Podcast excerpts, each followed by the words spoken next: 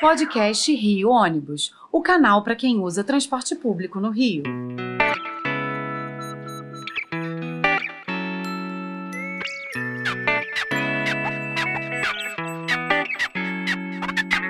Saudações ouvintes, passageiros dos ônibus da cidade e população carioca. Eu sou Paulo Valente e nesta edição do podcast Rio Ônibus vamos destacar uma importante data para o setor, o Dia do Rodoviário, que é comemorado todo dia 25 de julho. Para representar o setor, vamos conversar com Sebastião José da Silva, presidente do Sindicato dos Rodoviários do Rio de Janeiro, através de quem parabenizo todos os nossos colaboradores. Nos últimos dois anos, a dificuldade operacional de grande parte das linhas de ônibus do Rio atingiu níveis muito altos, o que também impactou no cotidiano de trabalho da classe. Vamos entender mais um pouco sobre esse período na visão de quem está na linha de frente do transporte de passageiros. Boas-vindas, Sebastião. Um prazer falar mais uma vez com você, que tão bem representa aí essa categoria fundamental para a nossa cidade, que é a dos rodoviários. É, obrigado aí mais uma vez pela sua participação.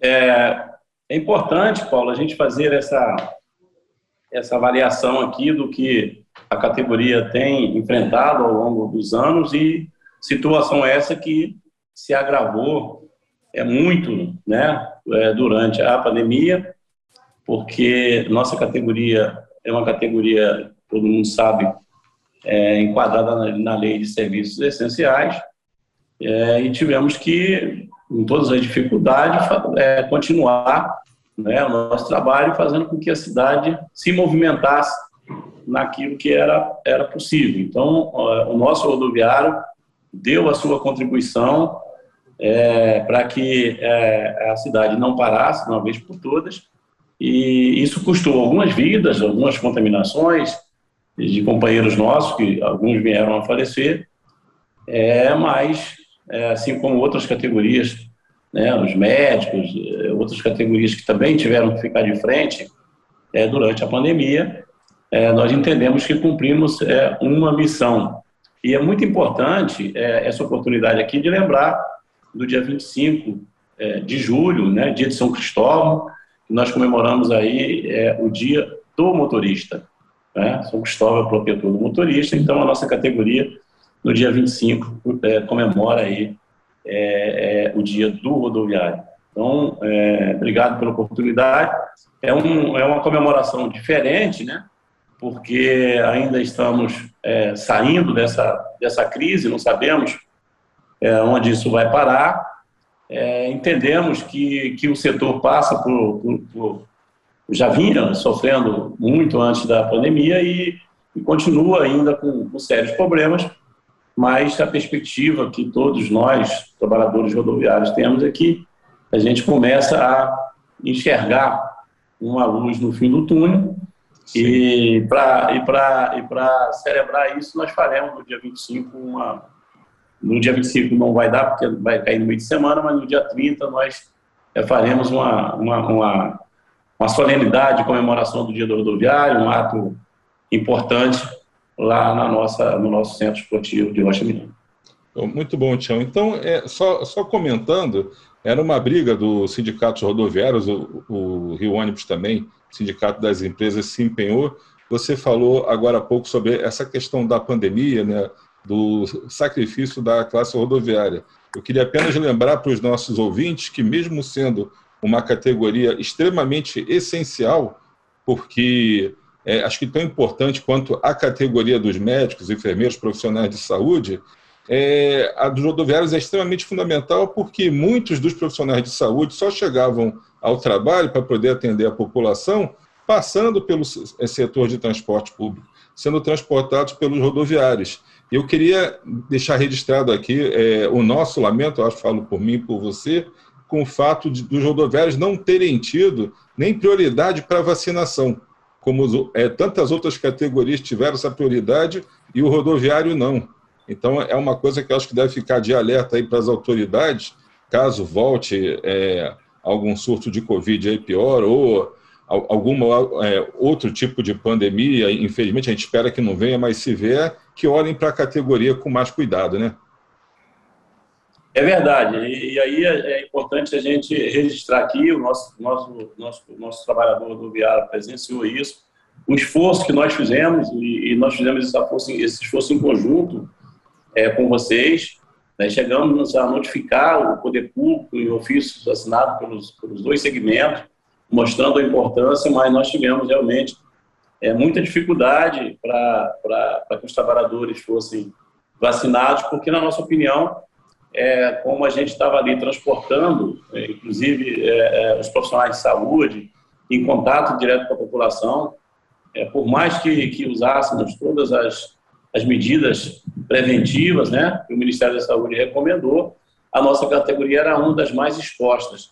E a gente ficou muito, muito é, chateado aí do poder público não ter é, colocado os trabalhadores rodoviários como prioridade nesse processo de vacinação e certamente isso nos custou é, é, vidas de pais de famílias que poderiam, é, depois de vacinado, ter... A gente sabe que a vacina não impede a contaminação, né? mas todos as, os dados científicos demonstram que os, os que foram contaminados é, após ser vacinado era, é, foi mais leve. Né? Então, nós perdemos realmente é, algumas vidas, foi antes da vacinação. Depois a gente teve muitos problemas de contaminação e tal, mas, mas os fatos gravíssimos foram muito pouco, muito pouquíssimos, né?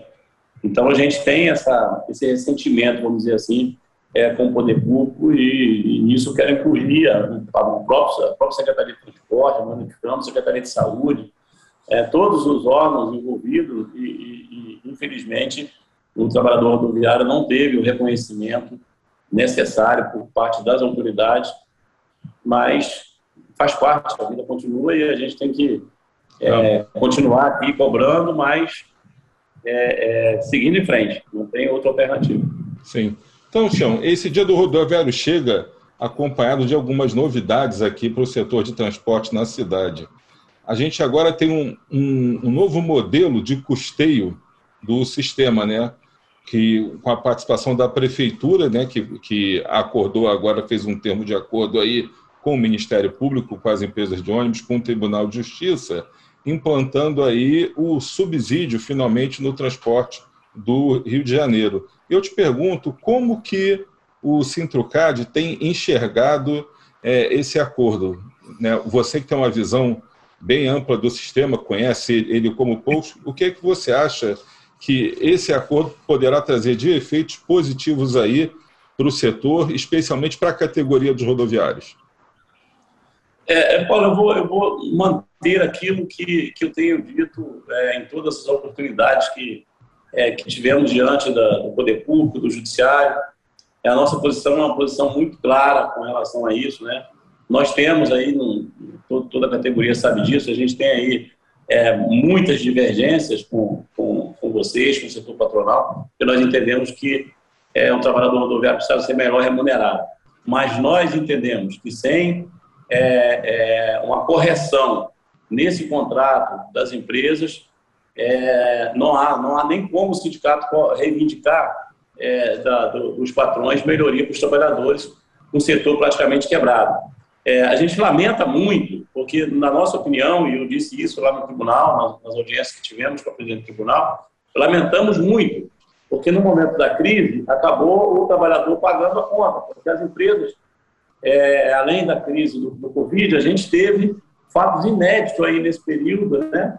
Com aumentos é, absurdos no, no, óleo diesel, que impactou diretamente as empresas e, e na verdade, inviabilizou que nós pudéssemos ter termos corrigido ali, atualizado o salário e os direitos dos trabalhadores naquele período, porque as empresas ficaram e continuam ainda é, em crise. Então, o nosso rodoviário que, que, que, acompanha aqui o podcast, eu sei que muitos deles ouvem, eles estão conscientes que a gente, na verdade, nós temos um, um, uma, um, caminhos opostos em alguns momentos, mas em defesa do segmento. É, um fortalecimento do setor de transporte para nós é importante, porque nós, os motoristas estão ali na ponta, atendendo a população. Então, é, carro novo, que é uma coisa que não tem mais no Rio de Janeiro, nós já tivemos a melhor frota do Brasil, a frota mais nova no Brasil, hoje a frota do Rio de Janeiro é, faz vergonha, é, porque as empresas não conseguiram repor a frota. Então, isso é ruim para o profissional que está na ponta, é ruim para a população usuária do transporte. Então, é uma crise que afetou a todos. E, e o trabalhador rodoviário sentiu duas vezes. Sentiu como usuário do transporte como, como, e como operador do transporte. Ele sentiu o impacto duas vezes. Né? E também ele foi penalizado com a, com a redução é, é, dos seus ganhos nesse período. Né? É, isso impactou diretamente é, nas, suas, nas suas condições de vida. Né? Muitos deles tiveram é, é, dificuldade, continuam tendo dificuldade até de manter o, a cesta básica, os alimentos que levavam para casa antes da, da crise se aprofundar. Não, não, não, não é pouco a quantidade de empresas que fecharam no Rio de Janeiro. É, nós perdemos, é importante registrar isso aqui, só no período da pandemia, 7.138 postos de emprego. Não é? Isso é um, é uma, uma, um absurdo, uma catástrofe. Né?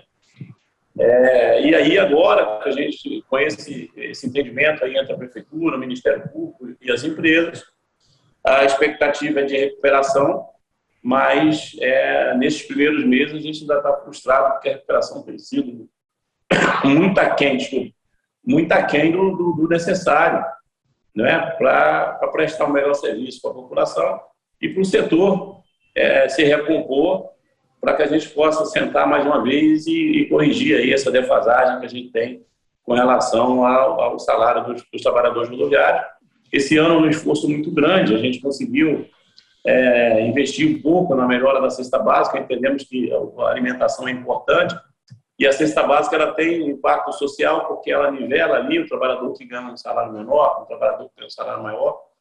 Né? É, é a gente, é, vamos dizer assim, a gente privilegiando né, a alimentação do nosso rodoviário, e foi importante esse, esse pequeno avanço que a gente teve apesar de na questão é, econômica, no, no, salário em si, a gente ainda depender de algumas é, variantes que ainda, ainda estão muito, muito difícil da gente compreender esse acordo que foi feito entre o setor, é, que a gente esperava uma retomada muito mais rápida e isso estava nos frustrando ainda. Era isso. É, fugindo um pouquinho, Tião, da questão da mobilidade, Aí eu te pergunto já, que nesse momento agora que nós temos as eleições chegando e tudo, e há uma discussão hoje muito grande com reforma trabalhista, com a flexibilização da, das leis aí e tudo, como é que anda hoje você como é, é, é, presidente de um sindicato e uma pessoa extremamente é, atuante aí no movimento de defesa dos trabalhadores, é como que você vê o tratamento que as instituições públicas hoje têm dado aí as causas que são defendidas pelos setores sindicais. Como é que você enxerga um pouco aí esse movimento? Fugindo aqui um pouco do, do nosso tema. É, eu acho que é, isso é uma pergunta até é, fácil de responder se a gente levar em consideração os dados do IBGE é, divulgados aí há, cerca de 20 dias, né, do caos que, que, que se tornou o Brasil, né, com 33 milhões de brasileiros passando fome, 60 milhões de pessoas é, se alimentando é, é, de modo insuficiente. É, nós sabemos, Paulo, e aí não precisa ser economista, é, não precisa nada, precisa ter, ter, ter vamos dizer assim, é, amor ao próximo para entender que a visão que as reformas tiveram de, de, de extremamente é, é, capitalista, né, econômica, e não, não pararam para pensar que a, a economia saudável, a, a, o giro, vamos dizer assim, da economia, é, com a visão social, passa por colocar dinheiro é, na mão do trabalhador. O trabalhador não tem é, condições de investir o seu dinheiro fora do país. O salário que ele recebe, ele compra o pão, ele compra, ele compra o remédio, é, ele faz com que compra uma carnezinha, quando dá para comer uma carne. Então, esse dinheiro, ele, ele movimenta a economia. Então, qualquer reforma que reduza o poder de compra é, do, do, do, assalariado brasileiro, do trabalhador brasileiro, tem um impacto. O impacto é fulminante na economia de um modo geral e, e de certa forma, aumenta a pobreza no Brasil. Então, eu entendo que as reformas são necessárias, mas, é, no meu entendimento, é, eu não posso chamar isso de reforma, eu chamo isso de deforma, né? Porque a palavra reforma, Paulo, ela tem um significado de você melhorar o que você tem. Né? Você não vai reformar o banheiro da sua casa para deixar ele vazando, pior do que o que está. Né? Isso é um exemplo. Então, reformas se pressupõe melhorias. E aí eu pergunto, a reforma melhorou para quem? Até o empresariado que achou que ia se dar bem com a reforma também não se deu bem. Eu não vejo melhora para ninguém. A promessa de que ia aumentar não sei quantos milhões de empregos com a reforma não aumentou absolutamente nada. Então, é, eu, eu, penso que há uma necessidade é, de ter uma visão de que as reformas são necessárias, mas reformas que possam é, impactar para o bem social dos nossos trabalhadores, da nossa população como um todo, e não para mergulhar uh, os brasileiros no, no, no, é, numa catástrofe de uma crise humanitária que eu, eu me envergonho de, de, de ler os jornais e ter o Brasil como um dos maiores produtores de alimentos do mundo. Não é? O Brasil está entre os dois países que mais, três países aí que, que mais exportam alimentos no mundo. Nós estamos alimentando é, parte do continente com o nosso corpo passando fome. Alguma coisa está errada, Paulo, alguma coisa está errada. Bom, Tião, a gente está é, chegando ao fim aqui do nosso horário, mas aproveitando essas considerações que você fez, para linkar todos os assuntos que nós tratamos, vindo aqui àquela questão do acordo que foi feito, na busca de uma melhoria da economia da cidade, é, nas perspectivas que a gente tem aí é, de melhoria do sistema, embora, como você disse, elas não se concretizem de imediato, se não é por decreto, não é porque a gente assinou já o, o acordo que, o, que a gente conseguiu impactar o sistema. Primeiro, é um primeiro passo, mas o, como o setor estava realmente demora para ver uma recuperação, eu te pergunto, assim, tendo uma visão até otimista, você acha que, que os rodoviários, mesmo que não já de imediato, mas num curto para médio prazo, até no longo prazo, você acha que eles podem ter esperança que o, que o nosso setor tenha mais contratações, que aumentem as vagas aí para motoristas, para operadores, que a gente vai conseguir melhorar o setor, com isso melhorando também a mobilidade, o transporte em, em, nossa cidade e com isso impactando também na economia do Rio de Janeiro? Você tem essa esperança? Olha, Paula, o setor de transporte ele, ele, é, ele é, é vamos dizer assim, um termômetro, né, para a economia. Primeiro, é, eu, eu, queria registrar aqui, né, nesse finalzinho, uh, dois pontos que me chamam muita atenção. Eu espero que esse acordo que, que o setor fez aí com a prefeitura, com o Ministério Público, é, encerre de uma vez por todas essa discussão de caixa preta, caixa branca, é, porque, na verdade, isso, no, no, no, é, no momento que a gente atravessa, que é, ninguém tem mais privacidade, é, todos nós somos, somos controlados, né, através do celular a gente sabe, a gente sabe é, qualquer um sabe onde a gente está, ou seja, é, é inacreditável esse discurso aí de, de, caixa preta, não sei o que e tal, porque o acesso aos dados, no caso do, dos passageiros transportados, é muito óbvio, qualquer um é, tem acesso a isso, entende? Então, assim, é, é necessário que essa discussão seja feita é, com, com, transparência, né, que o setor também corrija as suas falhas e que o poder público passe a lidar com o setor de transporte como um setor essencial para o desenvolvimento da cidade. Haja visto que sem emprego, é, você tem também uma queda no, número de passageiros. Né? A, a começar, é, quando se fala na Caixa Preta, eu sempre dizia, olha, como pode, se a gente tem cerca de 80% dos trabalhadores que usam transporte é, público são detentores do Vale Transporte, e o Vale Transporte é concedido pelo empregador, é, como é que a tarifa vai, vai impactar tanto para esses trabalhadores? Ele desconta 6% do seu salário é, independente de quanto é o valor da tarifa. Então, também era uma discussão é, um pouco equivocada na hora de, de, de, de tornar pública aí, é, essa questão da, das tarifas. Eu acho que é, essa, essa solução encontrada foi muito oportuna, porque ela vai valorizar é, a necessidade do, do, do, do, ônibus naquela determinada linha, independente da demanda, ou seja, atender a população sem a visão é, extremamente econômica. E as empresas têm a segurança que vão receber pelo quilômetro rodado, pelo serviço prestado. É, eu espero, estou otimista, que nós estamos num momento de, de aprendizado de todos os lados é, e que nós possamos aí devolver aos nossos rodoviários os postos de emprego que foi perdido. No dia 30 agora, a gente inicia lá em, em Rocha Miranda, nessa ação social, é, nós estamos criando ali o, o, é, a, a, agência de emprego do rodoviário. Então, o rodoviário está desempregado, pode comparecer lá no dia 30, nós vamos criar um cadastro específico para os rodoviários que perderam o emprego nessa crise, é, para disponibilizar para o setor, para que a gente possa, é, de acordo com o surgimento de novas, novas vagas, possamos é, reintegrar esses companheiros novamente na atividade é, de, de, transporte, que é tão importante para todos nós. Muito obrigado pela oportunidade. É, no dia 30, a gente está comemorando aí é, o dia do rodoviário lá em Rocha Miranda e esperamos aí a, o comparecimento em massa da nossa categoria. Bom, Sebastião, te agradeço muito aí por mais essa participação.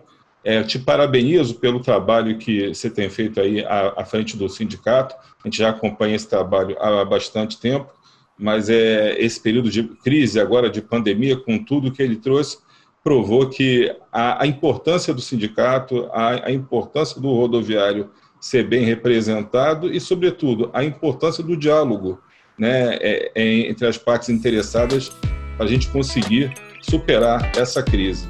Então, caros ouvintes, chegamos ao fim de mais uma edição do podcast Rio Ônibus, que ficará disponível para você ouvir novamente a qualquer momento e também para compartilhar com quem você quiser. Na próxima semana estaremos aqui com mais um assunto do seu interesse. Esperamos você. Apresentação e supervisão: Paulo Valente. Roteiro e produção: Peter Barcelos. Produção técnica: Rafael Lima.